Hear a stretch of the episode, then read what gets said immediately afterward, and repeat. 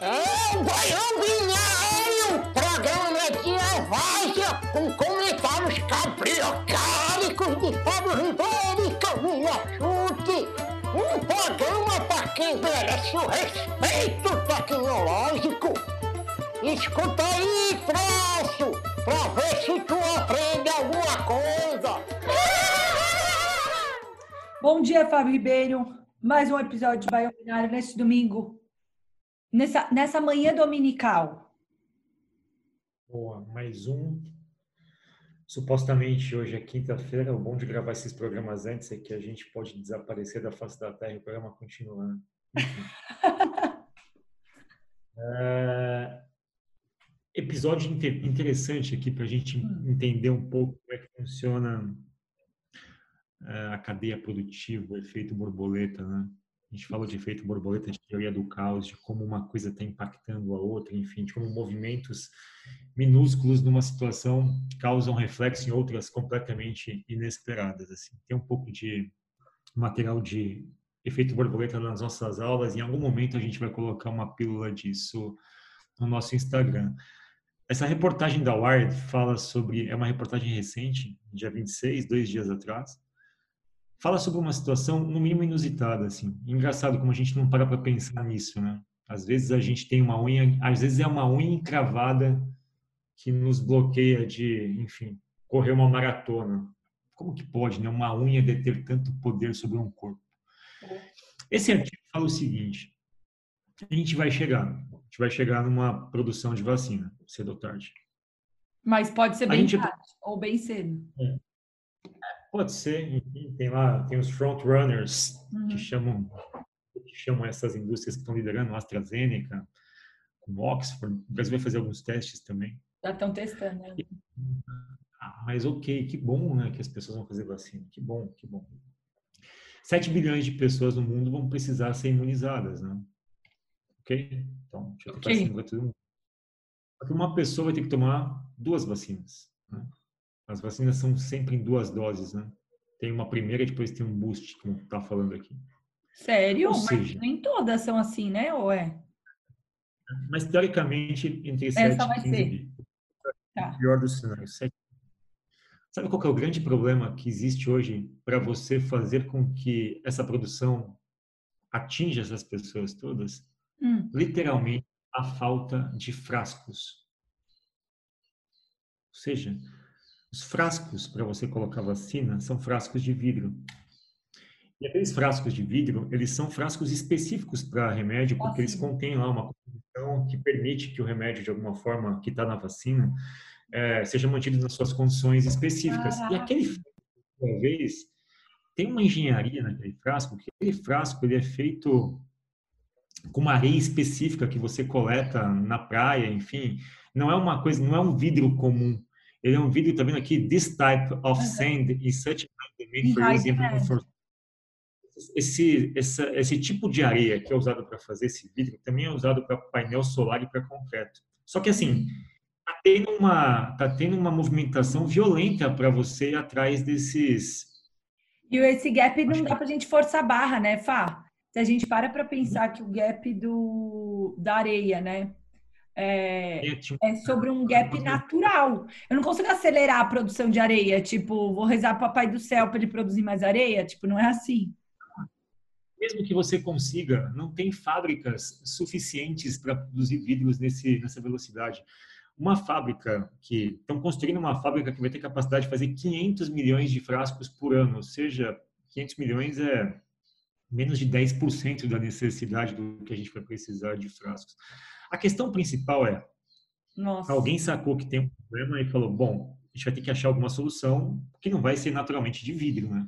Não só isso, né? Tem que ter seringa, tá? ou seja, é, o que eu acho muito interessante dessas coisas todas é que a gente naturalmente se preocupa com o core do problema. Né? Tipo, fazer a vacina. Não vai falar que você tem que achar o vidro antes de achar a vacina. Não, não é isso, é óbvio que não é isso. Mas olha como tem situações secundárias que desdobram né, indústrias secundárias assim por O que está acontecendo nos Estados Unidos é que estão buscando é, saída nas indústrias de tecnologia para entender como podem fazer material híbrido, onde o frasco é de plástico, mas o revestimento interno é, uma, é de uma fina camada de vidro, tipo como se fosse um insufilme, que seria capaz de manter as propriedades da vacina intactas e, ao mesmo tempo, evitar vazamentos e coisas do tipo. É interessantíssimo, achei. Por que, que eu acho isso interessante? Né? Eu acho interessante quando a gente. Nossa, acabei de falar de vacina, a Isa me colocou aqui uma notícia de nova vacina. Engraçado isso.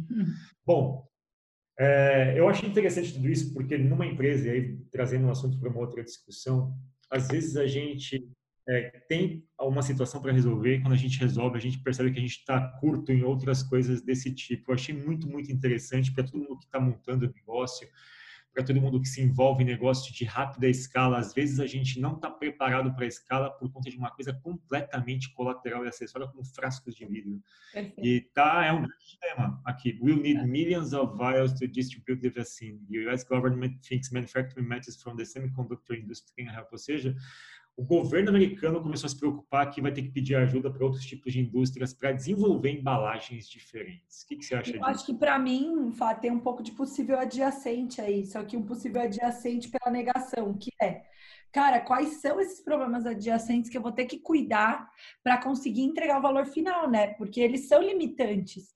Assim como um possível adjacente no que tange essa ideação de outros caminhos a serem seguidos. Então, Steven Blank é, já escreveu no De Onde Vêm as Boas Ideias. É, errei, Steven Johnson. É, Steven Blank é do Four, Four Steps to Epiphany. É, o Steven Johnson escreveu do, de onde vêm as boas ideias, e ele fala que nem todas as boas ideias são radicais, né? Tem essas coisas pontuais que são esses possíveis adjacentes, que são o próximo passo, né, dessa inovação. Se você não cuidar dela, elas inclusive são as mais comuns, né? Elas inclusive são os motores dessa parada. É, querer fazer sempre a revolução não é por aí, a gente não vai conseguir. É uma, é uma revolução a cada mil anos, assim. Como é que a gente olha para a inovação enquanto possíveis adjacentes? Para mim, é, é, sobre isso que, que essa vacina traz, né? Esse lembrete de que não é sobre uma revolução, é sobre a possibilidade adjacente. Boa. Sigamos, então, falando vai. de coisas próximas adjacentes. Situação meio inusitada aqui. É, tem um blog que um casal especificamente lá que faz meio que ele faz resenhas de hum. e-commerce. Faz resenhas de e-commerces. É, é um blog pequeno, tipo, um negócio bem inofensivo, assim, é e-commerce bytes. Um casal que roda esse negócio e tal, enfim. Só que esse, esse blog pequeno começou meio que, é, segundo é, que a gente vê na reportagem, começou a incomodar um pouco o pessoal do eBay. O eBay falou, cara, a gente tem que tirar esse pessoal do ar, fazer alguma coisa para atingi-los, tal, porque de alguma forma isso está meio que enchendo o nosso saco, sabe? Está sendo ruim para o nosso negócio. Imagina o Sleeping Giants, que a gente falou em outro episódio, mas só de e-commerce, sabe? E aí, é, aconteceu o seguinte, a equipe de segurança do eBay, segurança da informação, começaram a meio que fazer cyberbullying com esse tipo de, com esse e-commerce. O que, que, eles fizeram? Eles começaram a mandar insetos para a casa das pessoas, pacotes com estúpidas assim. E, de alguma forma, isso aqui chocou meio que o pessoal no eBay quando eles souberam que a cultura que eles criaram estava se defendendo da liberdade de expressão de alguém, meio que usando da sua força para oprimir as pessoas com cyberbullying, cyberstalking, coisa do tipo, mandando tipo pacotes ameaçadores para casa das pessoas, enfim, uma série de coisas esquisitas assim, tipo um livro que falava sobre como montar um funeral ou sobreviver à perda de uma esposa, pornografia, tipo, começaram a mandar uma série de coisas meio que para ameaçar essas pessoas e colocar especificamente tipo coisas que envolviam rastrear o movimento das pessoas, coisas assustadoras para criar um pânico naquelas pessoas, para fazer com que elas meio que, olha, sai fora. É, e aí isso foi processado e tal, tudo isso foi aberto dentro de um processo. E, enfim, se refere a esse site, e-commerce bytes, um casal que gerencia esse site, que foi completamente ameaçado, e aí o ex-CEO da, do eBay veio a público se dizer indignado que ele e aí as pessoas falam, como você está indignado? Você meio que deu instruções para fazer alguma ah. coisa para sua equipe. Ele falou, eu dei instruções, mas não achei que o pessoal fosse tão longe. E, enfim, a gente tem visto muito relato de cultura tóxica, né? A gente tem visto, visto muito relato de empresas que são empresas que elas têm alguns estágios, né? Elas nascem legais, nossa, que legal aquela empresa nova que surgiu, faz isso e assado, pô, que bacana tal. E depois elas atingem um status que elas parecem que estão acima do bem e do mal, né? De que elas podem fazer qualquer tipo de coisa, que a gente tem que aceitar qualquer tipo de... Enfim, parece né? que realidade paralela e eles começam a pensar que, de certa forma, eles detêm, sei lá, um certo tipo de poder de opressão sobre outras coisas. Mas eu quis trazer isso para falar sobre culturas tóxicas. Eu achei isso muito, muito esquisito, assim, vindo de uma empresa cujos funcionários achavam que podiam dar uma lição em alguém usando a força do seu CNPJ. Total. E eu acho que, de novo, assim, para mim tem a ver com possível adjacente de novo, que é a gente está deixando o nosso limiar de possibilidades meio flexível com a internet, né? Quando você pensa assim, cara, como é que eu vou mandar para casa de alguém um absurdo desse? Eu acho que cada vez mais algumas culturas tóxicas estão flexibilizando esse limite, sabe? Do que é socialmente aceitável e do que não é, Fá. Tipo, me soa meio bizarro. Tipo, a internet deu a possibilidade de um casal poder fazer um negócio gigantesco que incomoda o eBay. Ponto. Isso era impossível antes.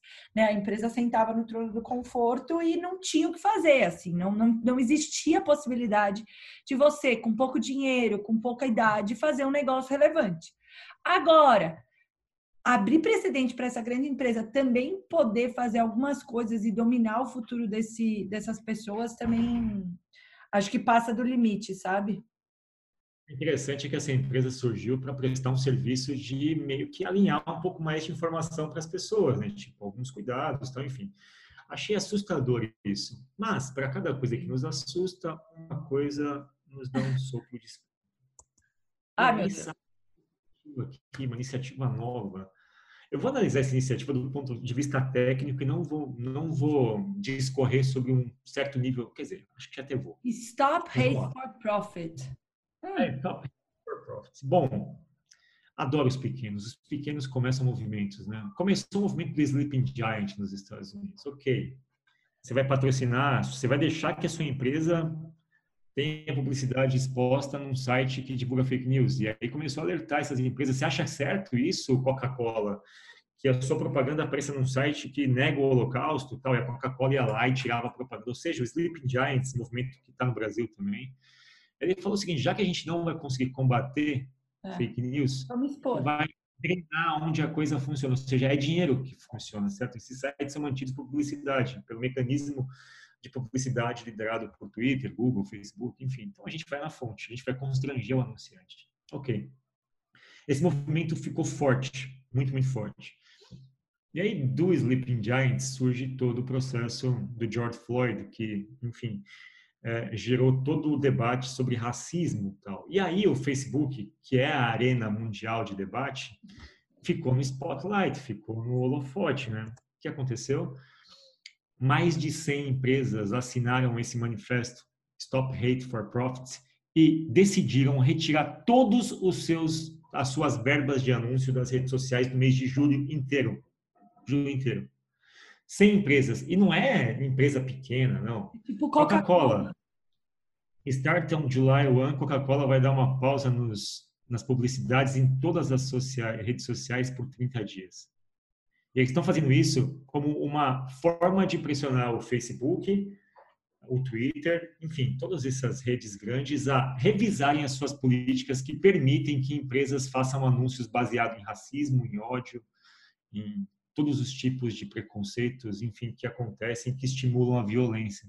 Então, stop hate for profits é para de aceitar que anunciem no seu site pessoas, porque o modelo de negócio não julga isso, né? Ele permite que você vá lá e coloque um anúncio. Valor, eu posso comprar um espaço ali para divulgar ódio. E essas empresas, começou com cinco empresas na terça-feira, cinco empresas. Chegou a 125 ontem. Tem uma lista de 125 empresas que já assinaram. E as empresas vieram a público. Olha a Coca-Cola aqui, 26 do 6. Caraca. E aí tem uns comentários. Eu sou um comentário porque eu adoro os comentários também. tem um comentário que eu gostei muito, que é esse aqui. É... Caramba, tem aqui. É porque os comentários eles vão meio que eles, sucedendo. É, eles descem. Aqui. Não, tem um comentário que fala, ok, vou tirar por um mês meus anúncios, vou ver se as, se as vendas se mantêm. Se se manter, ok, nem anuncio nunca mais. Tem, tem, tem de tudo, assim. Eu, não, eu, vou, eu vou me ater à discussão, porque eu acho que algumas beiram o cinismo, assim, é, algumas empresas para mim beiram o cinismo, porque sempre promoveram de alguma forma esse tipo de coisa, sabe? Tra, trabalharam com animais, testaram animais, foram em marcas preconceituosas, mas enfim, ok, vamos analisar a iniciativa agora sobre essa vertente. A Unilever colocou um anúncio. Que também vai parar? That's why our brands will stop advertising on Facebook, Instagram, Twitter in US. Ou seja, um Nossa. mês inteiro. Empresa pequena, cara. É empresa grande, é só empresa gigante. Não, qual que Unilever? Aí, é olha aqui, olha isso. é como a gente tem que Olha, mas a gente tem que entender os movimentos, pessoal. Pessoal, leia além das notícias também. Thank you. God, goods, I will buy your products. Ou seja, vou virar consumidor. Patriots, thank you for all of us. And I didn't want to give it to Skip, which I love for Facebook hate.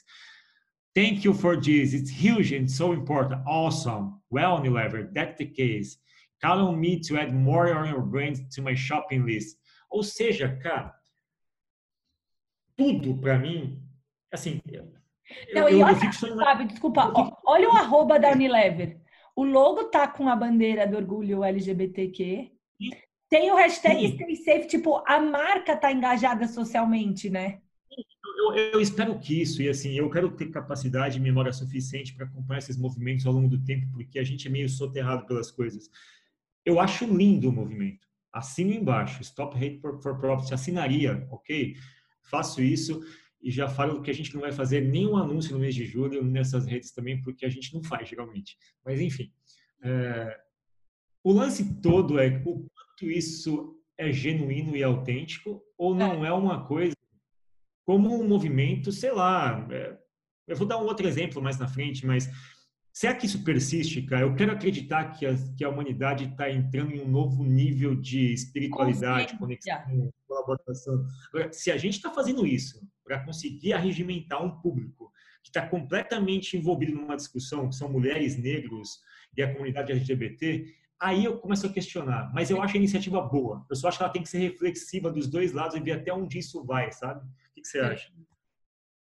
É, exatamente. Aí, como, é, como é que a gente vai fazer para reconhecer isso? Eu não tenho plena convicção. A minha sensação é como é que a gente pode criar. Nossa, começou um show da Xuxa aqui embaixo. É, como é que a gente vai criar uma forma de conseguir reconhecer se isso é genuíno ou não, né? Quais, quais empresas são genuínas, quais não são. Eu ainda não tenho essa plena convicção, mas eu gosto de imaginar que a gente está criando uma nova ordem mundial, que é exatamente o episódio de terça. É uma nova ordem mundial e as empresas vão ter que se colocar nessa parada, sabe? Eu acho que os movimentos eles ainda não são claros para mim. Espero que não sejam movimentos cínicos, movimentos a, enfim, a fazer uso de toda essa situação atual para de alguma forma rentabilizar ainda mais os seus produtos. O Facebook se manifestou, tipo, vou tirar os hate speeches dos meus advertisers. Lógico, não é Facebook. Você poderia ter feito isso um ano atrás, dez anos atrás, poderia ter nascido assim. Bastou 100 empresas se posicionarem para você tomar uma decisão. Então, qual a credibilidade de uma decisão feita nesse tipo de, de pressão? Ok, é óbvio que você tem que tirar, tipo, mas você não espera, teve que esperar a Coca-Cola e a Unilever se mexer, entendeu? A Isso Honda, cara. é dinheiro, Fábio. Isso é movimento de dinheiro. O cara ia perder milhões, decidiu perder só esses milhões, mudar para conseguir ganhar de novo. Agora, a gente não consegue entender quais são os motivos de, dessas decisões, se elas vão persistir ou se elas não são puramente econômica, egoístas, voltadas às suas próprias marcas. assim. Especificamente aqui, o Facebook se movimentou. I'm committed to making sure Facebook remains a place where people can use their voice to discuss important issues. Blá, blá, blá, blá, blá.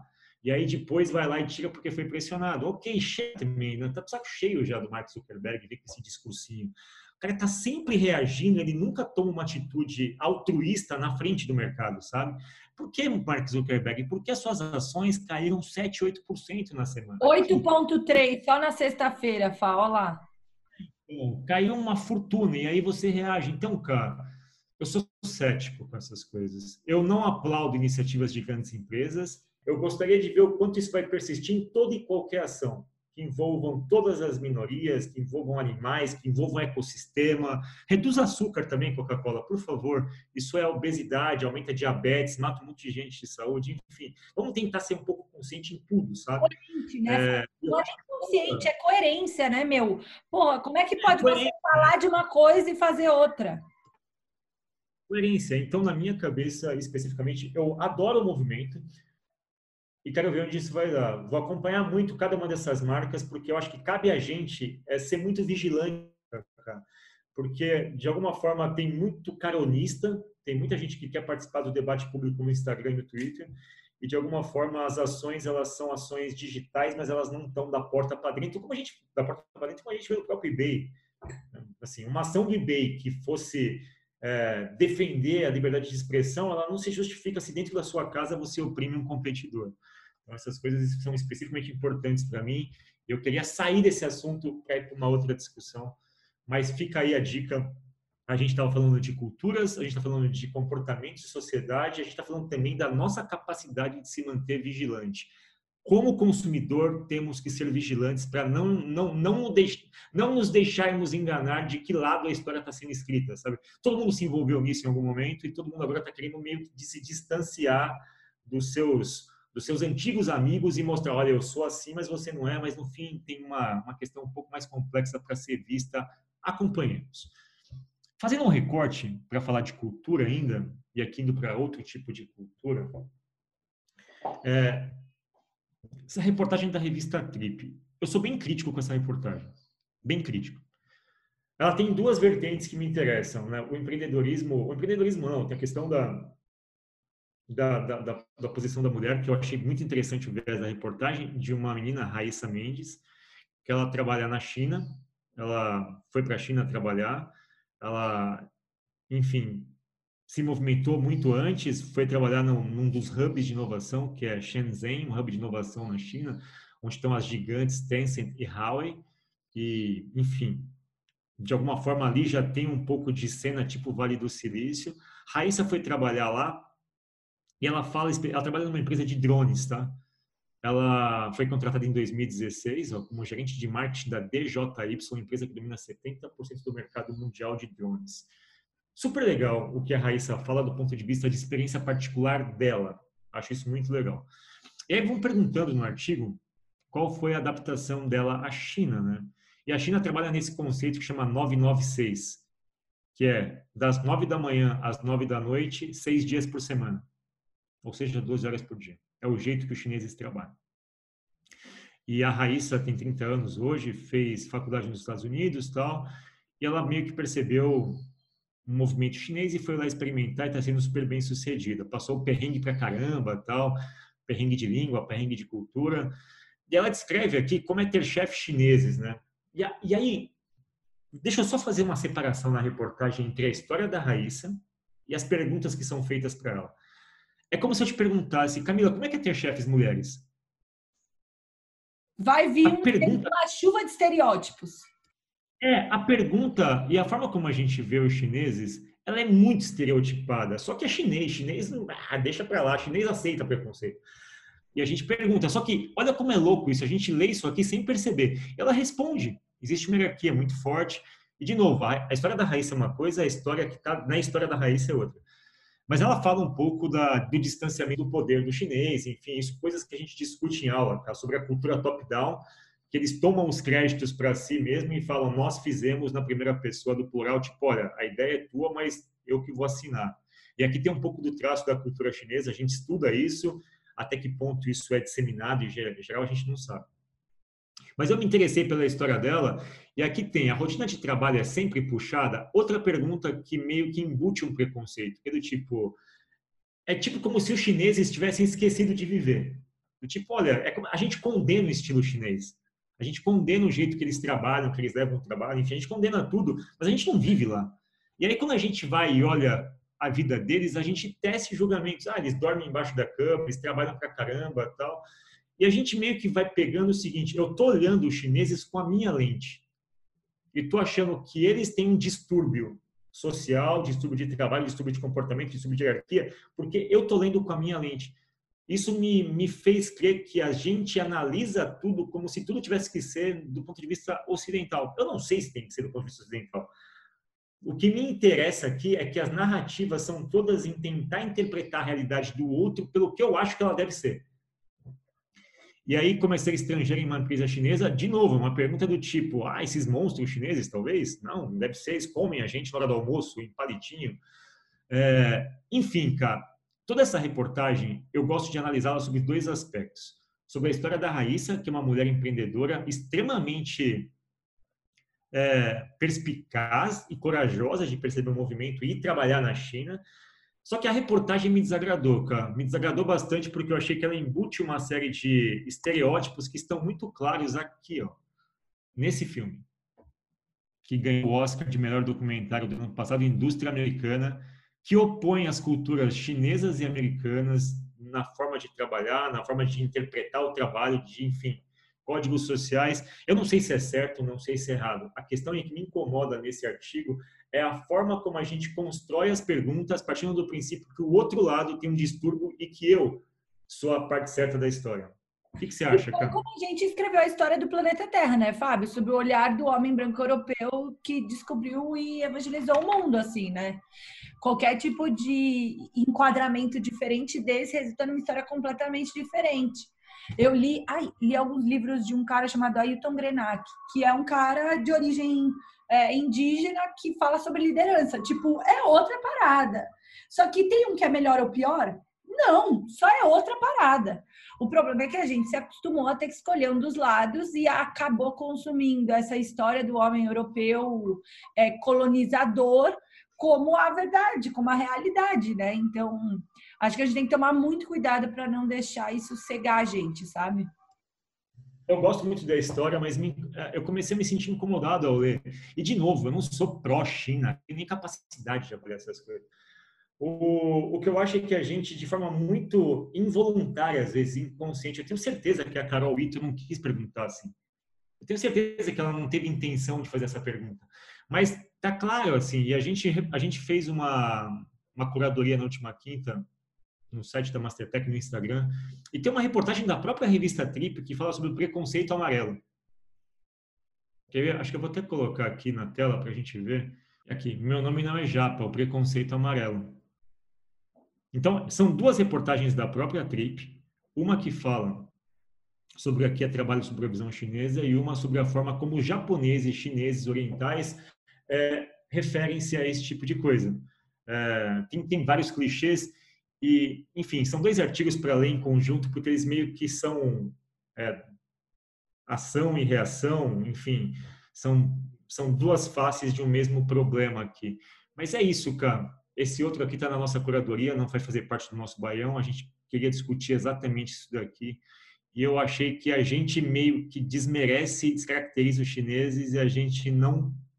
Chega um momento que a gente para de pensar o quanto a gente pode aprender com os chineses do ponto de vista assim parar de seminário Fábio ou é uma coisa ou é outra. É tipo é assim é assim é assim é, é, é, é. não é para ficar escolhendo lado.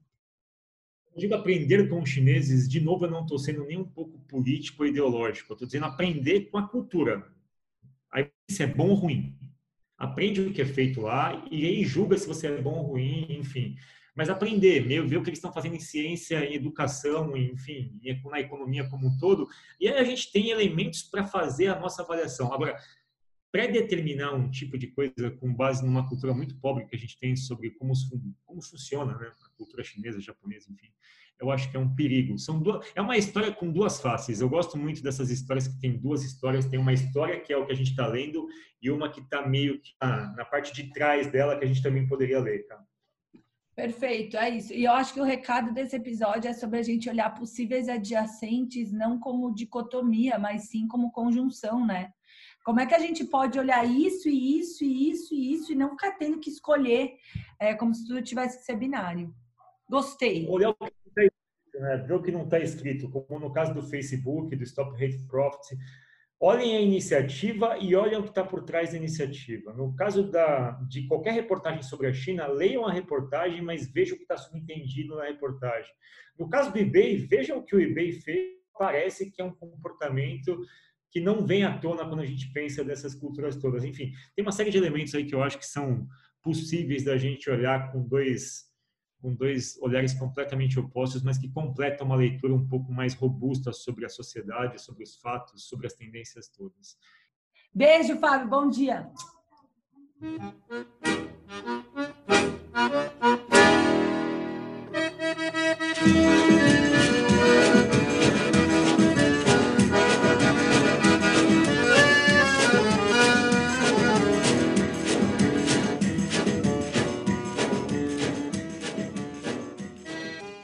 Esse podcast foi produzido pela Mastertech.